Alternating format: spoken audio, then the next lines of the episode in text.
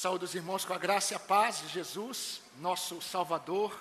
Bom agora podermos olhar para a palavra de Deus e aprender aquilo que o Senhor ele tem para a igreja nesta noite. Convido você a abrir a sua Bíblia na segunda epístola de Paulo a Timóteo, mais conhecida como a carta de Paulo a Timóteo, a segunda carta, o último texto escrito pelo apóstolo. 2 Timóteo capítulo 2, nós vamos ler de 3 a 7. Nós demos uma pausa é, no estudo desta carta domingo passado, devido ao aniversário da nossa igreja, e pela graça do Senhor estamos retornando hoje. E vamos permanecer ainda nessa epístola, ou nesta carta, melhor dizendo, pensando nestes tempos de perseverança ainda por um bom tempo, não é? Convido você a ler comigo, ou me acompanhar na leitura, melhor, a partir do versículo 3. Diz assim a palavra do Senhor: Participe dos meus sofrimentos como bom soldado de Cristo Jesus Nenhum soldado em serviço se envolve em negócios desta vida, porque o seu objetivo é agradar aquele que o recrutou. Igualmente, o atleta não é coroado se não competir, competir segundo as regras. O lavrador que trabalha deve ser o primeiro a participar dos frutos. Versículo 7. Pense bem no que acabo de dizer, porque o Senhor dará a você compreensão em todas estas coisas. Amém, queridos? Meus irmãos, hoje nós vamos observar apenas o versículo 6, porém nós fizemos a leitura a partir do versículo 3, porque nós não podemos pensar nas três metáforas que temos pensado: a metáfora do soldado, a metáfora do atleta e do lavrador, sem estarmos pensando no versículo 3. Na verdade, o versículo 3 do capítulo 2, ele é uma repetição praticamente daquilo que Paulo já havia exortado a Timóteo no capítulo 1, versículo 8, na parte B. Então nós precisamos ler o texto, porque nós estamos continuando. Nós já observamos a primeira metáfora do soldado, nós já olhamos para a segunda metáfora do lavrador, agora nós vamos olhar para a terceira metáfora, que é a do lavrador ou agricultor. Porém, nós precisamos ter na nossa mente que o apóstolo Paulo, ele havia exortado no capítulo 1, versículo 8, na parte B, Timóteo a participar dos sofrimentos dele em favor do evangelho. No capítulo 2, versículo 3, Paulo ele começa a explicar sobre o como Timóteo deveria participar, se envolver no evangelho, e aí ele vai usar a figura das metáforas. E nós temos observado isso. Queridos, a carta pastoral, esta segunda, a primeira também, mas a primeira ele é muito é, é, ligado, direcionado à eclesiologia, à igreja, à prática da igreja. A segunda carta, ela é muito pastoral, ela é pessoal. O apóstolo Paulo, ele está fazendo muitas exortações amorosas a Timóteo. E nós vamos observar, desde o capítulo 1 até o capítulo 4, muitas exortações amorosas que sempre direcionam o coração de Timóteo para Jesus. Isso é muito importante, porque é impossível sermos fortalecidos sem que os nossos olhos sejam direcionados para Cristo. No capítulo 2, versículo 1, Paulo havia exortado: fortifica-te na graça que está em Cristo Jesus. Se os irmãos observarem no versículo 8 do capítulo 2, Paulo vai dizer para ele uma outra exortação. Lembre-se lembre de Jesus Cristo ressuscitado dentre os mortos. Nós vamos observar ainda essa exortação. Mas, meus irmãos, o ambiente em que a carta foi escrita exigia essas exortações, devido àquilo que estava acontecendo no coração de Timóteo. Mas é interessante, muitas coisas não estavam acontecendo ainda. Algumas exortações que Paulo faz a Timóteo estão relacionadas a alguns acontecimentos no coração de Timóteo que ainda não haviam acontecido. Por exemplo, no capítulo 1, versículo 8, Paulo disse para Timóteo não se envergonhar do testemunho de Cristo e nem dele que estava preso como apóstolo. Porém, a forma como Paulo ele conjuga o verbo mostra que Timóteo ainda não havia adotado uma postura de envergonhar-se. E o envergonhar-se, nós já vimos, tinha a ver com se esconder, ficar no anonimato, devido àquilo que ele estava ouvindo, às pressões que ele estava sofrendo. Timóteo, ele poderia muito em breve tomar uma postura de se esconder, de se ocultar. E Paulo disse para ele: não se envergonhe. Ele ainda não havia se envergonhado, mas poderia acontecer. Agora, Paulo está mostrando para ele, nas metáforas, como ele deveria, na prática, ter uma postura de alguém que é um líder na fé, que é um pastor da igreja, no sentido de assumir uma postura diante da igreja e diante de todos os sofrimentos que ele poderia sofrer. Sofrimentos esses que Paulo já estava sofrendo. Meus irmãos, o nosso Deus ele é um Deus tão amoroso. O nosso Deus ele é um Deus tão zeloso. O nosso Deus é um Deus tão cuidadoso que muitas vezes ele vem e nos exorta, entenda não no sentido pejorativo a palavra exortar, mas no sentido pastoral de trazer de volta ao caminho. O nosso Deus ele é tão cuidadoso que sempre ele trará a sua voz sobre nós para nos exortar diante de alguns acontecimentos que nós estamos vivendo. Acontecimentos esses que estão produzindo em nossos corações um, um abalo na saúde da nossa fé. Mas muitas vezes e eu creio que isso tem acontecido entre nós há cinco anos. O Senhor tem falado sobre coisas que nós ainda não estamos experimentando, mas podemos experimentar. Nessa série Tempos de Perseverança, que iniciamos em 20, no dia 20 de novembro do ano passado, nós temos observado essas exortações essas exortações que tanto para Timóteo quanto para nós, elas são tão reais, tão propícias, tão necessárias para alguns que hoje estão necessitando perseverar. E eu quero deixar claro que perseverança é essa.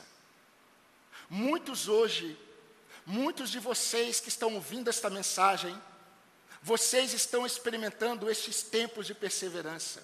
Vocês precisam perseverar, mas uma perseverança bíblica. Uma perseverança que tira os olhos de você mesmo, que tira os olhos de homens, que tira os olhos das circunstâncias e direcionam os olhos somente para o Autor e Consumador da nossa fé. Mas muitos ainda não estão experimentando esses momentos em que a sua fé está sofrendo um abalo. E quando eu falo fé sofrendo um abalo, eu não estou falando que você está correndo o risco de negar a Cristo.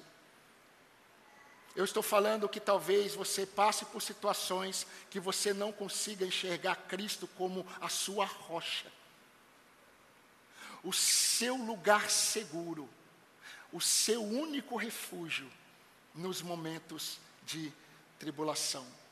E queridos, nós vimos nessas três metáforas, nesses três domingos que temos observado, tirando o domingo passado, uma única lição, uma lição principal que os irmãos já conhecem e eu preciso repeti-la, porque nós vamos pensar ainda na última metáfora que está ligada a essa lição.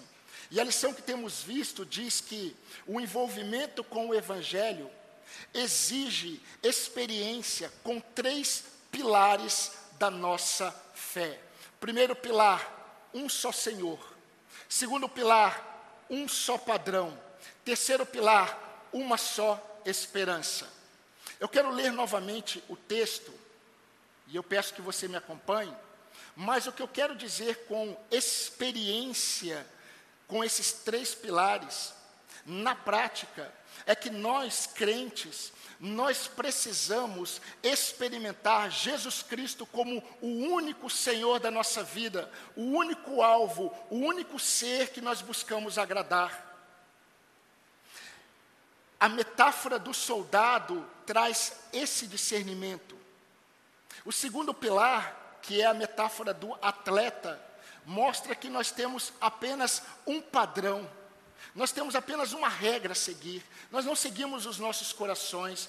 Nós não seguimos aquilo que nós estabelecemos para a vida cristã. Nós não criamos um modelo de igreja e vamos procurando este modelo de igreja. Nós não vamos, por exemplo, para uma igreja local querendo é, que aquela igreja supra tudo aquilo que nós acreditamos que são coisas necessárias para a nossa fé, quando quase nenhuma delas são quando nós entendemos que nós temos apenas um padrão, uma regra, que é a palavra de Deus, nós entendemos a metáfora do atleta. E hoje nós vamos observar o que Paulo nos ensina sobre a metáfora do lavrador. Mas ele disse assim: Timóteo, participa dos meus sofrimentos como bom soldado de Cristo Jesus. Nenhum soldado em serviço se envolve em negócios dessa vida porque o seu objetivo é satisfazer aquele que o convocou, ou seja, ele só tem um Senhor a ser agradado. Igualmente, o atleta, ele não é coroado se não lutar segundo as normas, porque ele só tem um padrão a ser praticado. Esse é o segundo pilar. Mas ele continua. E o lavrador que trabalha arduamente deve ser o primeiro a colher o fruto do seu esforço. Esse lavrador, ele tem uma esperança. Irmãos, como eu já mencionei, esses três versículos, eles formam uma tríplice figura, começando com a metáfora do soldado, mas que está, ou elas estão intimamente ligadas ao versículo 3.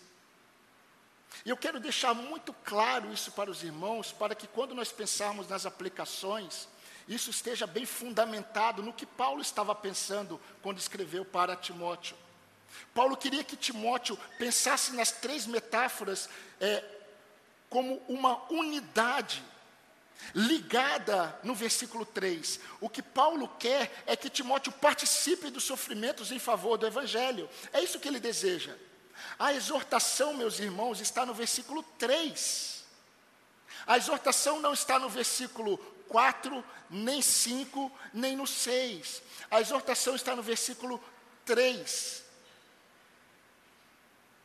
Na prática seria assim: Timóteo deveria combater o bom combate, como um bom soldado de Cristo Jesus, que não se envolve com os negócios dessa vida e por não desejar se envolver com os negócios dessa vida, ele corria como um atleta, que tem apenas um padrão a seguir. Ele não segue o seu coração, ele não segue o que os homens estabelecem como padrão para a vida cristã. Ele está focado na palavra de Deus. E por ser como um soldado e como um atleta, ele trabalha arduamente, na expectativa de colher os frutos, e ele vai colher os frutos. Vocês percebem como tudo está intimamente ligado? Sendo assim, aqueles que entenderam o Evangelho, aqueles que entenderam o chamado de Cristo, eles precisam olhar para as suas vidas e precisam avaliar se eles estão caminhando a caminhada cristã como um bom soldado de Cristo Jesus se o único Senhor que você tem e deseja agradar é Cristo, se o único padrão que você tem para observar é a palavra de Deus, e se você é alguém que trabalha arduamente, mas entenda o adjetivo bom como algo que é coerente. O bom soldado, que é um bom atleta, que é um bom lavrador, é aquele que é coerente em sua vida cristã, como um soldado, como um atleta e como um lavrador. Eu quero, queridos, destacar, eu creio que nós teremos tempo para isso. Eu sempre falo isso porque eu nunca acredito que eu vou conseguir falar a tempo. Mas eu preciso falar a tempo. Então, se nós somos hoje até um pouquinho mais, eu creio que não há problema. Mas a gente sempre consegue. Mas eu quero pensar com vocês sobre duas características do lavrador que o apóstolo Paulo ele expõe no texto. Não explicitamente, a segunda característica de forma muito explícita. A primeira característica, ela está implícita. Mas essas duas características do lavrador, na metáfora do lavrador para Timóteo, foram muito importantes. Para nós também é. Paulo quer que Timóteo perceba que o bom agricultor, o bom lavrador, ele não é procrastinador. O texto fala que ele trabalha arduamente. O bom lavrador que trabalha arduamente. Eu não sei como está na sua versão, na minha versão diz apenas o lavrador que trabalha. Na NVT e NVI diz e o lavrador que trabalha arduamente. Nós vamos ficar com essa tradução porque expressa melhor o que Paulo quis dizer. Ele está pensando em um lavrador que trabalha arduamente. O lavrador que trabalha arduamente, ele não é procrastinador. Meus queridos, o procrastinador é aquele que costuma deixar para depois o que ele precisa fazer hoje. Vocês precisam entender o que Paulo está pensando. Diante de tudo que Timóteo estava vivendo como um pastor, como um servo de Deus, diante dos seus temores, diante dos seus desafios, diante do possível desânimo, porque não há um pastor que não desanime. Não há um servo de Deus que não experimente o desânimo. Talvez você esteja assim hoje. Mas Paulo, ele vai morrer. E ele sabe que Timóteo, ele precisa entender o que é a caminhada no Evangelho.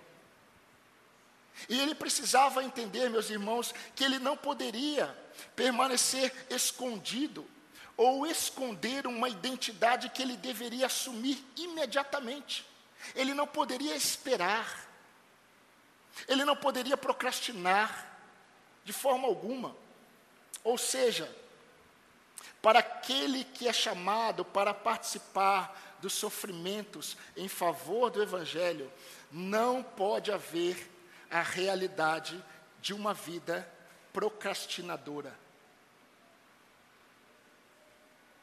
Ele não poderia procrastinar quanto ao seu chamado, ele não poderia protelar, ele não poderia deixar para amanhã uma identidade, uma postura que ele deveria assumir imediatamente diante da situação a grande pergunta que temos que fazer é: qual é a ligação entre um lavrador e um procrastinador? A Bíblia, ela usa um outro termo para procrastinador, que é preguiçoso. Esse nós conhecemos muito bem. Deus sempre falou com o seu povo sobre o pecado da preguiça, que é o mesmo da procrastinação. O preguiçoso é aquele que diz: Eu não posso sair porque tem um leão na rua. Tem nada. Para ele tem. Mas é interessante, meus irmãos, porque Paulo, ele já havia exortado uma igreja sobre isso. Eu quero ler para os irmãos. 2 Tessalonicenses capítulo 3, 10 a 12, Paulo disse: Quando ainda convosco, nós ordenamos isto a vocês: se alguém não quer trabalhar, não coma. Alguns crentes de Tessalônica, eles estavam pregando que Jesus Cristo estava voltando. E muitos, por causa disso, não queriam trabalhar. O que, que eles faziam? Eles ficavam indo de casa em casa, comendo, né, tomando um cafezinho, o almoço, a janta. E aí, alguns irmãos começaram a perceber que aquilo estava sendo um problema. E Paulo diz: quem não quer trabalhar, não coma. Pois estamos informados de que entre vocês há pessoas que andam de forma desordenada, não trabalhando. Antes se intrometem na vida dos outros. O se intrometer, meus irmãos, não é querer saber o que está acontecendo, é o querer ficar sentando na mesa da outra família, que nada tinha a ver com ele. E Paulo diz assim: a elas, porém, determinamos e exortamos no Senhor Jesus, autoridade apostólica, que trabalhando tranquilamente comam o seu próprio pão. Paulo também havia falado para a igreja, queridos, sobre isso, em relação ao pastor, em relação aos presbíteros. Ele usou o mesmo conceito do campo e do trabalho árduo. Veja o que ele diz em 1 Timóteo 5, 17 a 18. Você pode ler depois na sua casa devem ser considerados merecedores de dobrados honorários os pastores ou presbíteros que presidem bem, com especialidade os que se afadigam na palavra e no ensino. Esses devem ser considerados merecedores de dobrados honorários e honras. Olha que interessante o que ele diz. Pois a Escritura declara: não amordaces o boi quando ele pisa o trigo ou seja, enquanto o boi está trabalhando na lavoura, deixa a boca dele livre para ele comer. Por quê? Ele vai dizer no texto: o trabalhador é digno do seu salário. 1 Coríntios 9, 7 é o último texto que eu quero destacar, de Paulo. E versículo 10 e 11 diz assim: preste atenção no que Paulo tem em mente quando ele fala sobre isso. Ele diz: quem jamais vai a uma guerra à sua própria custa? Quem planta uma vinha e não come do seu fruto? Ou quem apacenta um rebanho e não se alimenta do leite do rebanho? Pois o que lavra, cumpre fazê-lo com esperança. O que pisa o trigo, faça isso na esperança de receber a parte que lhe é devida. Se nós nos semeamos as coisas espirituais, será muito receber de vocês, irmãos, bens materiais? Meus irmãos, quando nós olhamos para a sabedoria de Deus, nós percebemos como Deus falava sobre isso. Como a procrastinação, como a preguiça, ela é nociva para a vida do servo de Deus e para a vida da igreja. Provérbio 20, verso 4, diz assim: a sabedoria de Deus. O preguiçoso não lavra, ele está pensando na colheita. O preguiçoso não lavra por causa do inverno, pelo que na colheita procura e nada encontra. Este último que eu vou ler é o melhor. Provérbio 24, 30, 34. Passei pelo campo do preguiçoso, e junto à vinha do homem falto de entendimento. Eis que tudo estava cheio de espinhos, a sua superfície coberta de urtigas, e o seu muro de pedra em ruínas. Tendo visto isso, considerei, vi e percebi a instrução. Cheguei à conclusão: um pouco para dormir, um pouco para tosquenejar, um pouco para encruzar os braços em repouso, assim sobrevirá a tua pobreza como um ladrão e a tua necessidade como um homem armado. Meus irmãos, é muito interessante porque quando Paulo ele usa a expressão trabalho árduo, o lavrador que trabalha arduamente, ele traz a ideia de um trabalho árduo que não para, ele é contínuo, ele é diário.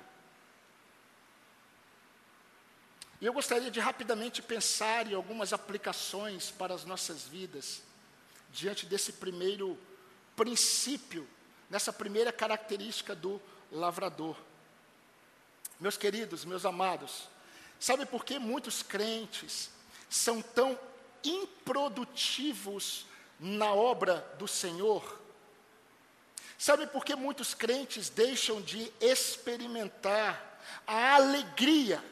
Eu vou repetir: a alegria de colher as bênçãos de uma caminhada com Deus. Sabe por que, que muitos crentes não estão experimentando a alegria de andar com Deus, mesmo diante de um trabalho árduo? Eu creio que isso acontece porque há uma prontidão e uma dedicação quanto às coisas deste mundo, mas há uma letargia e uma procrastinação quanto à lavoura de Deus.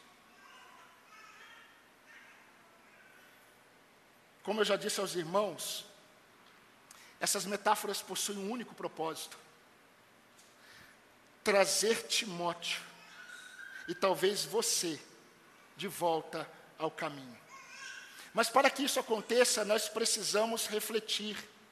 Por isso que no versículo 7, nós vamos ver novamente isso domingo que vem, se o Senhor permitir. Paulo ele vai lançar uma outra exortação. É uma exortação, parece que não, mas é. Ele vai dizer assim: pense bem. Em tudo que eu acabei de dizer a você, porque Deus dará a você entendimento, reflita, medite, Considere em tudo que eu disse. Meus irmãos, para entendermos o que Deus deseja de nós, precisamos pensar. Precisamos separar um tempo para meditar aquilo que Deus tem falado conosco. Senão, cada domingo será um bom domingo até o domingo acabar, somente. Você sairá falando que bênção que foi a palavra de Deus, mas isso não produzirá nenhum efeito na sua vida na segunda, na terça e na quarta, porque não, não acontece o refletir, o pensar. E eu quero pensar com você rapidamente, a partir de uma pergunta. Será que você não tem tirado a mão do arado quanto ao seu chamado? De trabalhar arduamente na obra do Senhor, naquilo que Ele lhe confiou. Como marido, você não pode procrastinar no cuidado espiritual de sua esposa e de seus filhos, se você deseja colher os frutos do Senhor. Eu vejo que tem muitos crentes, meus irmãos, isso não é bom. Muitos crentes esperando um mover do Espírito de tal forma que algumas coisas precisam acontecer na vida dele e eles estão aguardando Deus fazer. Quando Deus já disse sobre a necessidade de um esforço. A graça exclui méritos, nunca esforço.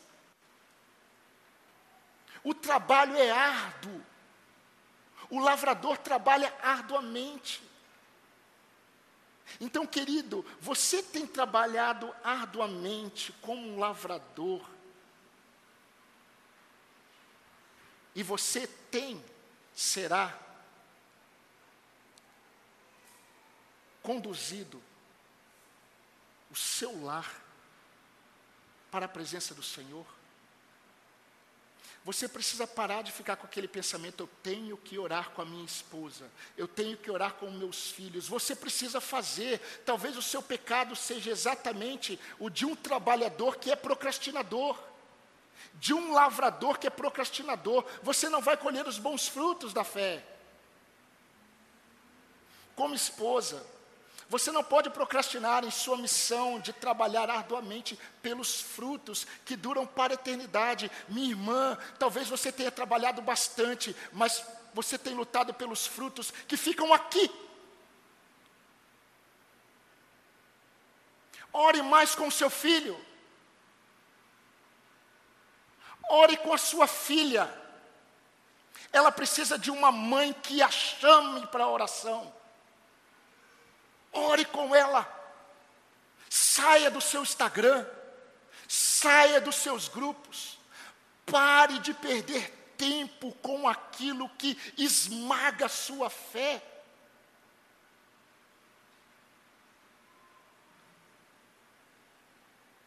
Há uma lavoura de Deus diante de você. E se você quer participar do Evangelho, você precisa trabalhar arduamente como um lavrador, que não procrastina. Como um jovem, onde estão os jovens aqui? Não precisa levantar a mão, senão alguns que não são levantarão. Avalie se você não tem sido preguiçoso. Se você não tem sido procrastinador. Quando o jovem chega para mim e fala assim, pastor, eu estou cansado, eu falo, meu Deus, você está cansado? Eu já falei isso para os irmãos. A Bíblia diz que a força, a beleza do jovem é a sua força. Aí chega o jovem e fala assim, pastor, eu estou cansado. Eu falei, meu Deus. Não seja preguiçoso. Não seja procrastinador. Se você não trabalhar arduamente hoje, meu jovem amado, você não colherá bons frutos. E eu digo isso, eu não estou pensando lá na sua faculdade, eu não estou pensando lá na sua profissão, também é verdade, mas estou falando quanto à sua fé. Você foi chamado para ser um líder de um lar, jovem homem. Você será um líder na sua casa. Mas hoje você teme a coisas pequenas, qualquer coisa remove a sua confiança em Deus. Como que você conduzirá um lar dessa forma? Amadureça, cresça, saia do âmbito da preguiça, da procrastinação, busque ao seu Deus, trabalhe arduamente pela sua fé. Você conduzirá sua esposa, você é, conduzirá os seus filhos.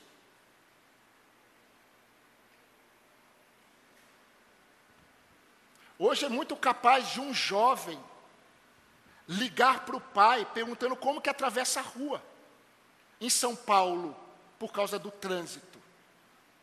O pior é que o pai pega o carro, vai lá e atravessa o filho e depois volta. Como que vai amadurecer? Aqueles, aqueles crentes, porque infelizmente tem muitos, aqueles crentes que estão dispersos, até quando vocês vão procrastinar ao permitir que a sua família seque nesse deserto evangélico que você tem peregrinado?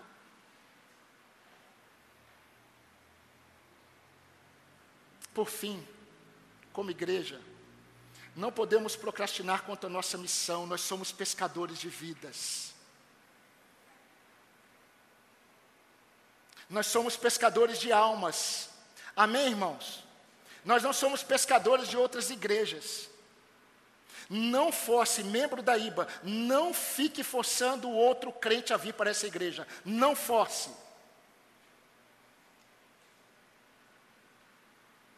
Porque se você forçar, eu como pastor terei dificuldade de entender que foi Deus quem enviou. Ninguém aqui desta igreja foi forçado a vir para cá. Para cá. E você não deve forçar ninguém a ser membro dessa igreja. Ninguém. Que o Senhor traga. Porém, o Senhor nos coloca como pescadores de vidas. E é interessante como Jesus, e eu quero fazer aqui um parênteses breve. Quando Jesus conta a parábola do trigo e do joio, Jesus expõe o mundo como um campo e ele expõe ele como um lavrador. Deus, ele tem um campo, que é o mundo. Ele é um lavrador que semeia a boa semente. Essa semente dá fruto, são os filhos da luz. Mas vem o diabo que semeia outra semente, que são os filhos das trevas. Ele está falando de mundo, não de igreja. E aí cresce o joio e cresce o trigo. E ele diz que nós devemos entender que o mundo nós temos que deixar com ele. O que nós temos que fazer é dar frutos. A colheita, Jesus disse que é o fim do mundo. Ele enviará os seus anjos. Os seus anjos separarão o trigo do joio. O trigo, ele fará parte e receberá o reino eterno do Senhor. O joio será lançado no inferno. Dura palavra é essa, mas é a verdade. Pastor, por que, que o senhor abriu esse parênteses? Porque talvez aqui nesta igreja tenha algum membro que seja joio.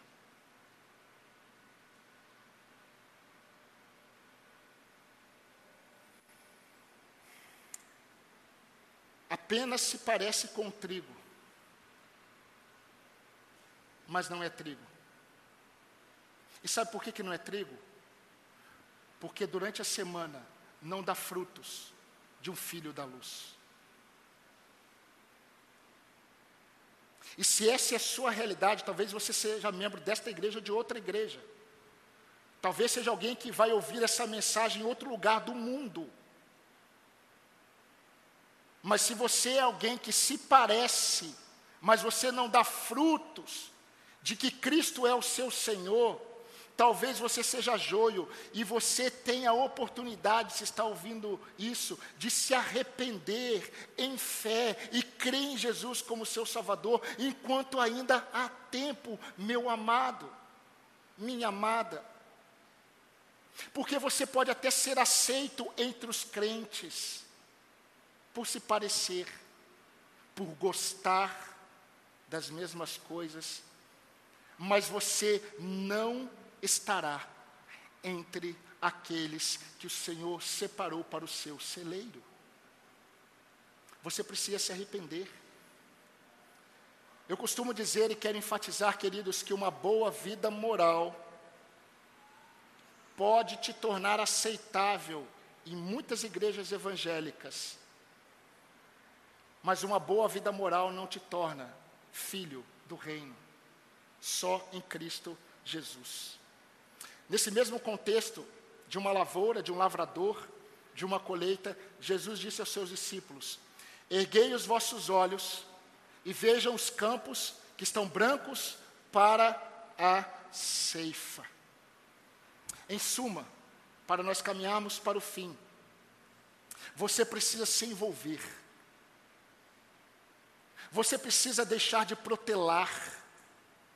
Você precisa deixar de procrastinar. E você precisa trabalhar arduamente na lavoura de Deus. E a lavoura de Deus começa na sua casa. Está nesta igreja, no seu servir, está no seu trabalho, no seu testemunho, está no mundo onde nós iremos pregar o Evangelho. Amém, irmãos? Agora, há uma característica explícita no texto sobre o lavrador. O bom lavrador, ele é o primeiro a colher os frutos do seu trabalho. Timóteo precisava entender isso. Meus irmãos, isso é o resultado natural de quem é, trabalha arduamente. Isso é o resultado natural de um bom lavrador. Eu não conheço nenhum lavrador que trabalha por hobby que só planta e não pensa em colher. Você conhece algum? Eu acho que só eu com a minha horta. Mas mesmo assim eu tenho expectativa de ver os frutos. Eu nunca plantei uma muda de cebolinha e fiquei feliz depois de passar um mês e ver que a muda não mudou. Ai que alegria! Minha alegria foi só plantar. Se para mim, que é um hobby plantar, eu espero Imagine para um lavrador verdadeiro. Ele sempre trabalha na esperança. Sabe o que, que Paulo está querendo mostrar para o pastor Timóteo? Que tudo o que ele faz na obra do Senhor, ele colherá frutos. Só que frutos da parte do Senhor, não da parte dos homens. Meus irmãos, isso é maravilhoso. Paulo já havia falado Perdão. Paulo já havia falado para Timóteo que todo aquele que é pastor, ele tem diante dele uma grande lavoura. Paulo disse isso aos Coríntios. porque de Deus somos cooperadores. Vocês, irmãos, lavoura de Deus.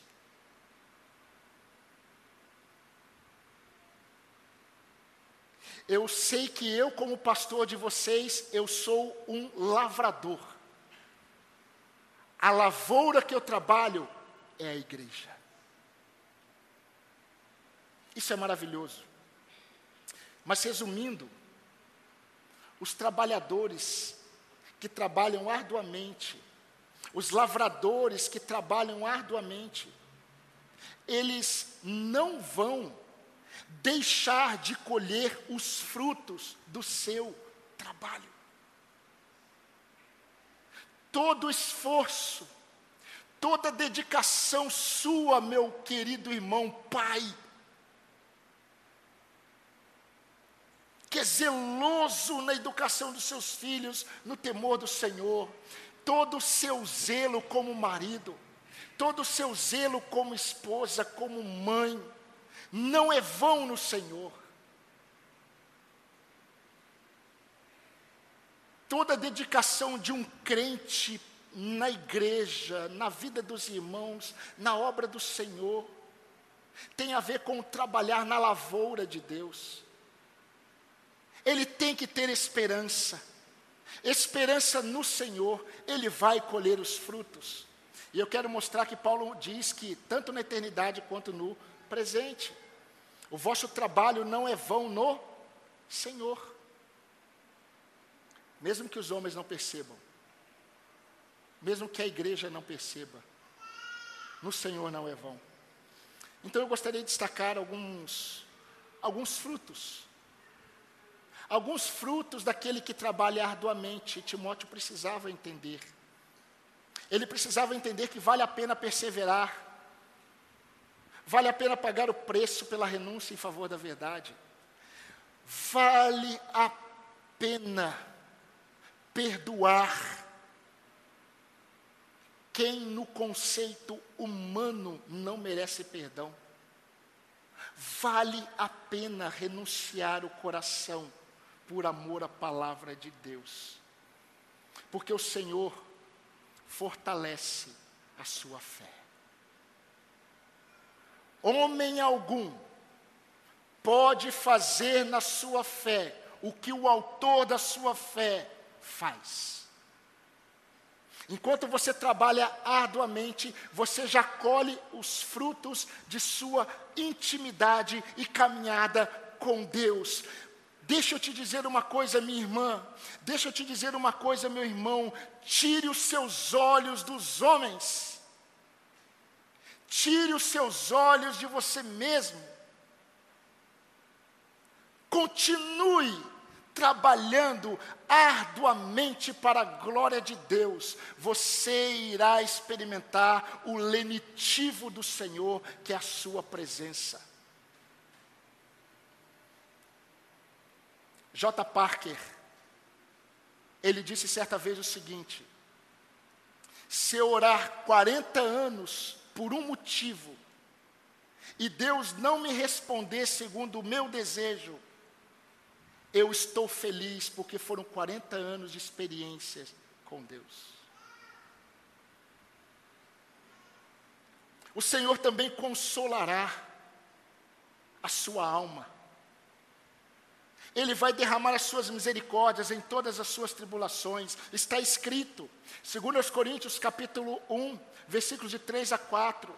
Ele é o Deus das, das consolações que nos consola em toda a nossa tribulação, não em qualquer uma, não em algumas, em todas. Todas as tribulações. Paulo, no final dessa carta, vai dizer: Timóteo, todos me abandonaram todos. Mas o Senhor me revestiu de forças. Enquanto o lavrador trabalha arduamente, caminhando para o fim, o Senhor dá a ele a alegria de ver os frutos do seu trabalho na transformação de vidas que ele está investindo. Eu sempre falo para as famílias: Pai, mãe, marido, esposa, não há alegria maior do que ver Deus fazendo no nosso lar. Você que é sozinho, mesmo estando rodeado de pessoas, você que não é casado, em Cristo, você é pleno. Você não precisa de alguém para te completar, porque Cristo é tudo em todos os que creem. Confie no Senhor. Por fim, além de colher muitos frutos ainda nessa terra, o Senhor recompensa na eternidade aos seus bons soldados, que são bons atletas e são bons, é, bons lavradores, porque são dedicados ao Senhor. Pedro, sempre Pedro, não é? Pedro perguntou para Jesus: Senhor, nós largamos tudo. Deixamos as redes lá na praia cheias de peixes para te seguir. O que será de nós? Jesus disse: Disse Jesus a Pedro: Em verdade vos digo, que não há ninguém que tenha deixado casa, ou irmãos, ou irmãs, ou mãe, ou pai, ou filhos, ou campos, por amor de mim e por amor do Evangelho, que não receba já no presente cem vezes mais de casas, de irmãos, de irmãs, de mães, de filhos, de campos com perseguições. E no mundo por vir, a vida eterna. Jesus está pregando a prosperidade? Não. Jesus está falando sobre a igreja.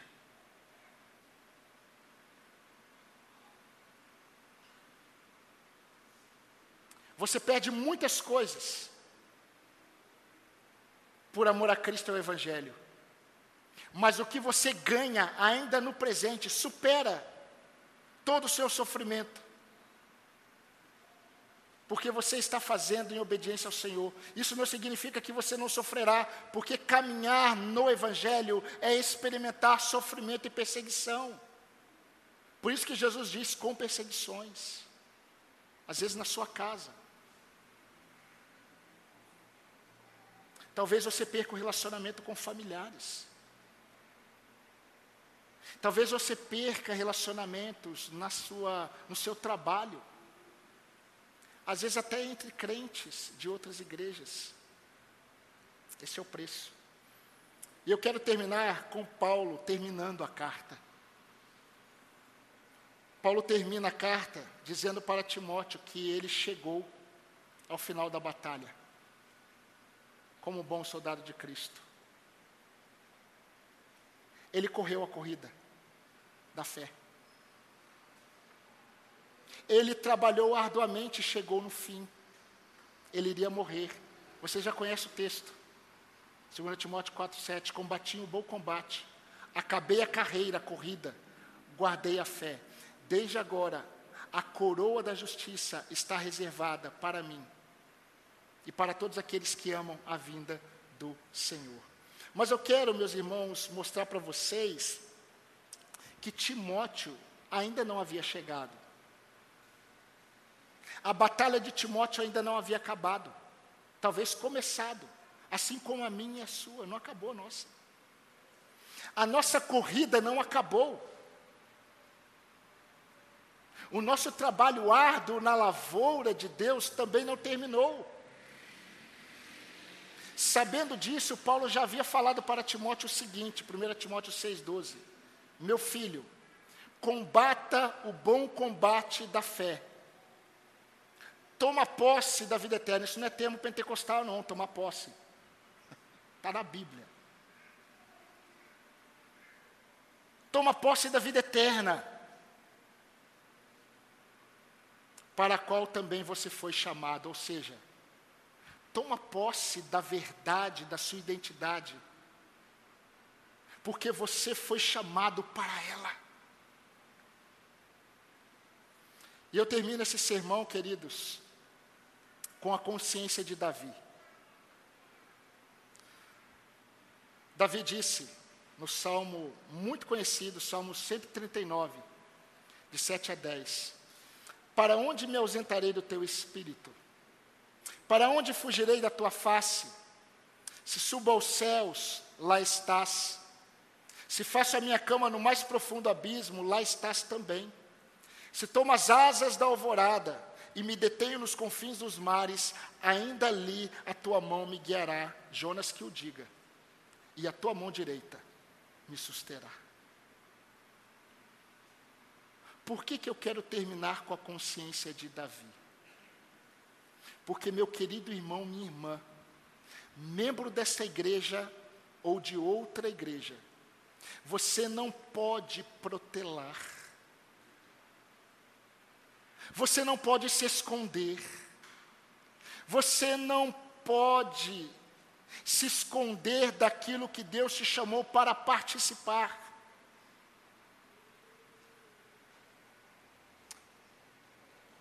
Eu quero estimular você a enxergar com gratidão, com, re, com reconhecimento da graça e do amor de Deus, que te chamou não apenas para ouvir sobre Ele, que te chamou não apenas para ver o que Ele tem feito, mas que te chamou para fazer parte de tudo aquilo que tem a ver com o seu reino. Você é um lavrador. Mas precisa ser um lavrador que trabalha arduamente, que tenha sua esperança naquele que reconhece e naquele que nos abençoa enquanto nós trabalhamos com as suas promessas. Porque se você fizer isso, automaticamente você demonstrará que você está sendo um bom soldado em combate. E você estará demonstrando que você tem um único padrão como um atleta de Cristo. Deus será mais glorificado na sua vida. Essa igreja irá avançar na propagação do reino e Cristo será mais exaltado. Amém, irmãos? Amém. Convido você a orar. Convido você a falar com o seu Deus. Convido você a responder ao Senhor. Você é chamado a participar do Evangelho. Você é alguém que tem combatido o bom combate da fé? Você é alguém que tem olhado somente para a palavra de Deus e confiado nela? Você é alguém que não tem procrastinado quanto ao seu chamado, mas você tem trabalhado, tem trabalhado arduamente todos os dias para fazer aquilo que Deus confiou a você. Seja agradecido a Deus por tudo que Deus tem falado a você por tudo que Deus tem concedido a você. E responda a Deus diante de tudo que Ele tem colocado diante de você. Levante os seus olhos, os campos estão brancos para a seara. Senhor nosso Deus, nosso amado Pai, eu quero glorificar o Teu nome, ó Deus, pela Tua palavra, pela Tua igreja reunida em adoração ao Teu nome no dia do Senhor. Pai querido, é com muita gratidão no nosso coração que nós nos colocamos diante do Senhor. Nós estamos diante de Ti com o nosso coração grato por todo o bem que o Senhor tem feito a nós, não apenas nos salvando, não apenas nos dando o conhecimento do Senhor, isso já bastaria, mas o Senhor nos concede a graça de recebermos um chamado de sermos participantes desta grande obra que o Senhor tem feito neste mundo. E obrigado, Deus, porque apesar de nós, nós não precisamos buscar sermos luz e sal neste mundo. Nós somos. Eu quero pedir que o Senhor nos ajude apenas a assumirmos uma identidade que o Senhor já nos deu em Cristo enche o nosso coração de uma ousadia humilde, dependente do Senhor. Levante os nossos olhos, ó Deus, e nos use como vasos em tuas mãos.